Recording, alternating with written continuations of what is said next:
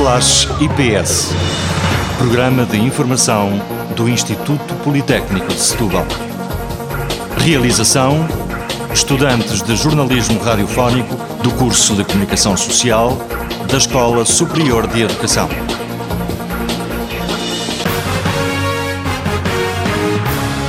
No Flash IPS desta semana, realçamos o envolvimento dos estudantes de comunicação social num projeto europeu. David Marques e Filipe Borges, através de uma reportagem, dão voz à saúde mental. Mais à frente, Marisa Santos dá a conhecer uma iniciativa do IPS. O ginásio digital serve para promover um estilo de vida saudável durante o confinamento. E ainda, com o testemunho de Verónica de Linière, refletimos sobre as dificuldades na integração do ensino superior por parte de estudantes com necessidades educativas especiais. Está a chegar à reta final o projeto jornalístico promovido pela Comissão Europeia. Chama-se Report Eu e entre os finalistas encontra-se uma equipa de estudantes do curso de Comunicação Social da ESE. Filipe Borges e David Marcos são dois dos elementos que explicam por que motivo a saúde mental foi o tema eleito.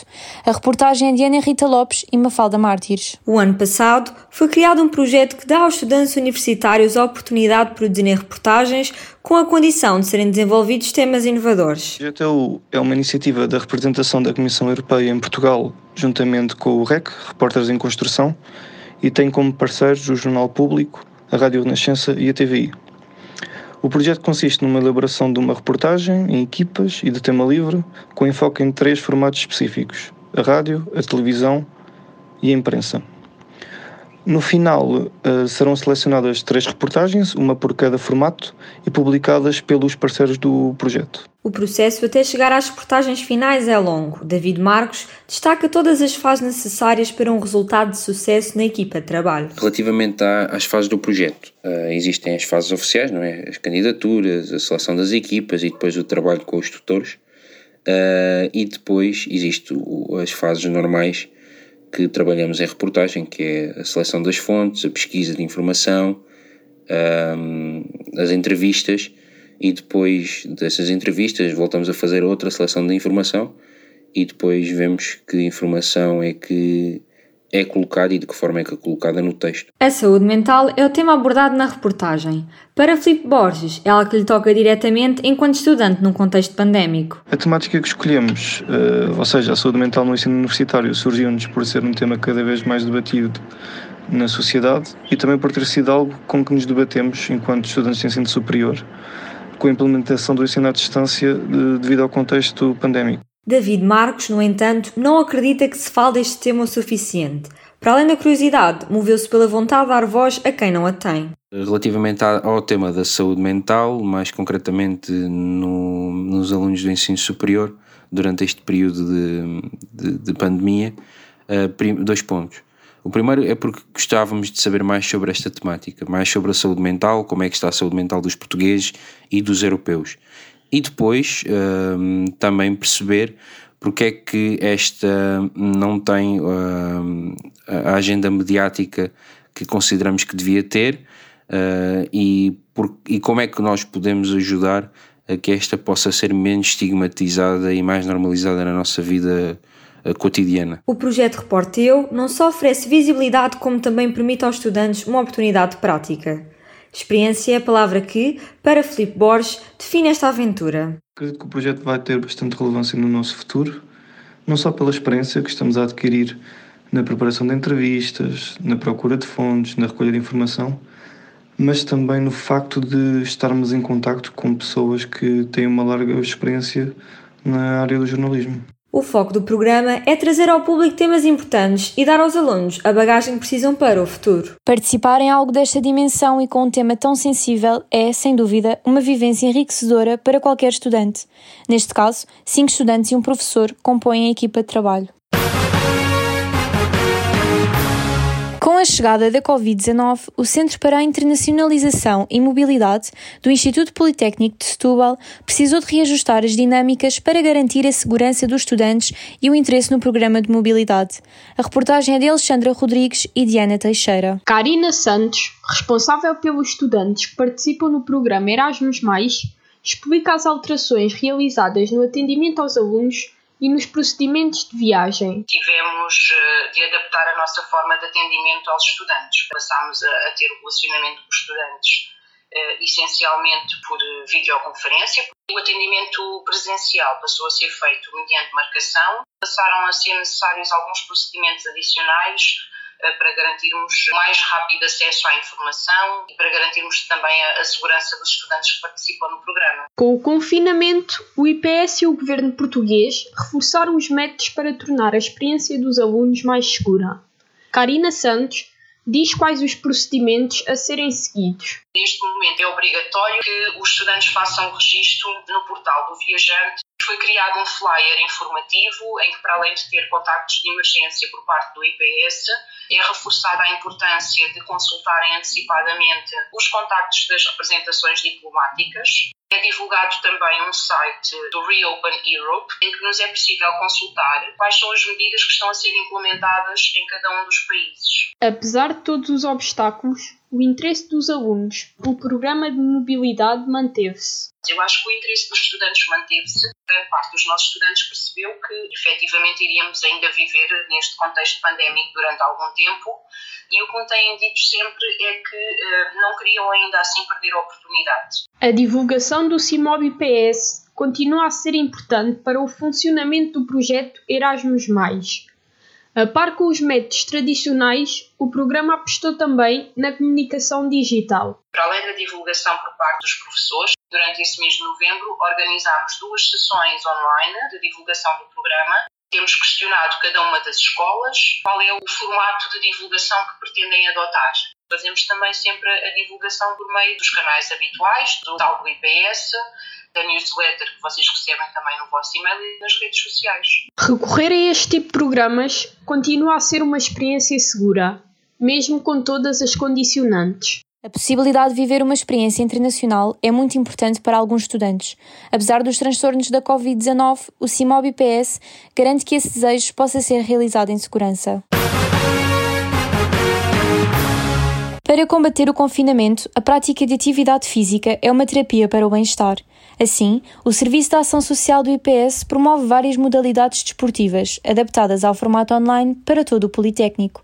Uma reportagem de Mónica Santos e Patrícia Santos. Administradora do SAS e uma das fundadoras do projeto, Marisa Santos defende a importância da realização de atividades esportivas e o contacto entre pessoas. Eh, uma das coisas que é importante e que as pessoas sentem, sentem falta neste, nestes períodos de confinamento é efetivamente da, do contacto, do, eh, do poder estar com outras pessoas. E o Clube Desportivo existe eh, porque o Instituto Politécnico de Setúbal e, designadamente, os Serviços de Ação Social consideram que é fundamental a prática da atividade física no âmbito da promoção da saúde.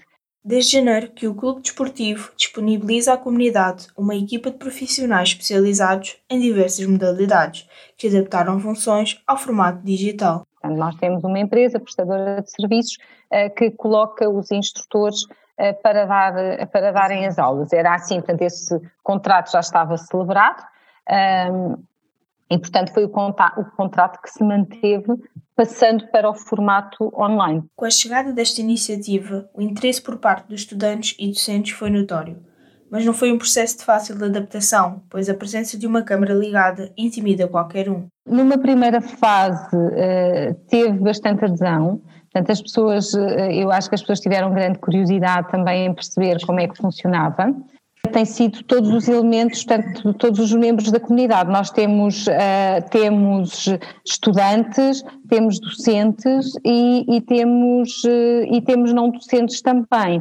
Bom, depois fomos fazendo também alguns ajustes em termos de horário, até em termos de, de, das próprias modalidades, e ao início houve alguma resistência, que é normal, as pessoas tinham muita dificuldade, por exemplo, em querer ligar a câmara, uh, mas progressivamente as pessoas também foram aceitando isso e foram percebendo uh, que era importante aquele momento e que aquele momento de convívio lhes fazia bem. Apesar das regras de controle pandémico, o IPS garante qualidade de infraestruturas, equipamentos e instrutores aliados a um preço acessível. O Politécnico apela assim a um maior envolvimento de todos nas atividades desportivas.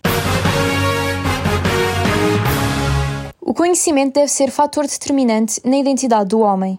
Desta forma, o IPS desenvolve projetos na região de Setúbal, com o objetivo de esclarecer e amplificar a interajuda entre o ensino superior e o secundário. Reportagem de Ana Rita Lopes e Mafalda Mártires. Com a falta de conhecimento sobre o VIH e a propagação de um estigma na doença, surge o Projeto Nacional de Educação pelos Pares, uma iniciativa da Fundação A Comunidade contra a SIDA. A ajuda dos estudantes na prevenção e ajuda pessoal é crucial, conta Júlia Morgado, coordenadora do projeto na região de Setúbal. Este projeto uh, surgiu em 1998 com o professor Dr. Machado Caetano, foi um grande impulsionador, era médico, criou este projeto juntamente com os seus estudantes universitários. Do recrutamento no Politécnico à implementação do projeto nas escolas, são desenvolvidas competências interpessoais e sociais. Para nós nos prevenirmos, nós temos que desenvolver uma série de competências pessoais e sociais e relacionais. Dentro das, das competências pessoais temos a autoestima. A pessoa que se quer bem vai se proteger, previne-se. Uma pessoa que não, não, não se cuide, que não tenha, que tenha uma autoestima muito baixa, para ela a prevenção se calhar está num outro nível. A presença do projeto Plus Pares nas escolas superiores de educação e de saúde é uma mais-valia para a formação escolar e um percurso académico mais enriquecido. Claro que a Escola Superior de Educação e a Escola Superior de Saúde vêm mais-valia no projeto. Porquê? Porque em termos curriculares ele complementa uma série de ações que os jovens terão que ganhar determinadas competências. O caminho ainda é longo, mas através do conhecimento, o pensamento é positivo quando se fala na saúde e na descoberta pessoal. A partilha de informação entre estudantes é fundamental para uma sociedade mais consciente e solidária. Por isso, as ações de voluntariado promovidas pelo IPS são essenciais na região de Setúbal. O direito ao estudo deve estar ao alcance de todos. Por isso, o Politécnico de Setúbal procura chegar aos que se sentem desprotegidos no acesso ao ensino superior. A integração dos estudantes com necessidades educativas especiais numa reportagem de Alexandra Costa e Mariana Pombo. A luta para atingir o sucesso escolar não é feita da mesma forma por todos. Verónica de Linier, estudante de tradução e interpretação de língua gestual portuguesa, vê o percurso académico ser condicionado pela síndrome de Turner. Apesar das dificuldades, é avaliada da mesma forma que os colegas e as ajudas que tem são poucas. Eles tentam ler, ler mais devagarinho para eu traduzir, isso às, às vezes ajuda um bocadinho.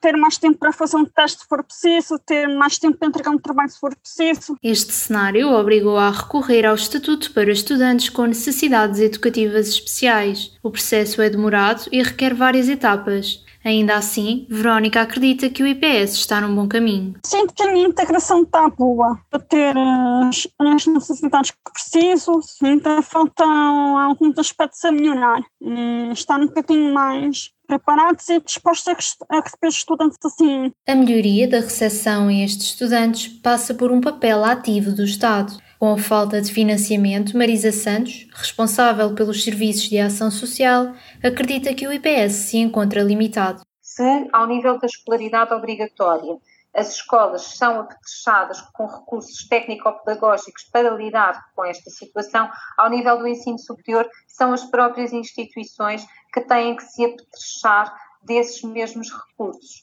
e nós temos balizas, temos limites à contratação, não podemos contratar todos os profissionais que nós quisermos, uh, o nosso orçamento também tem limites, os nossos recursos a nível financeiro não são ilimitados. No ensino, com métodos idênticos para todos, os que se apresentam de forma diferente veem as necessidades sublinhadas. Apostar num acompanhamento personalizado e mais ágil aos estudantes é a grande mudança para um Politécnico inclusivo.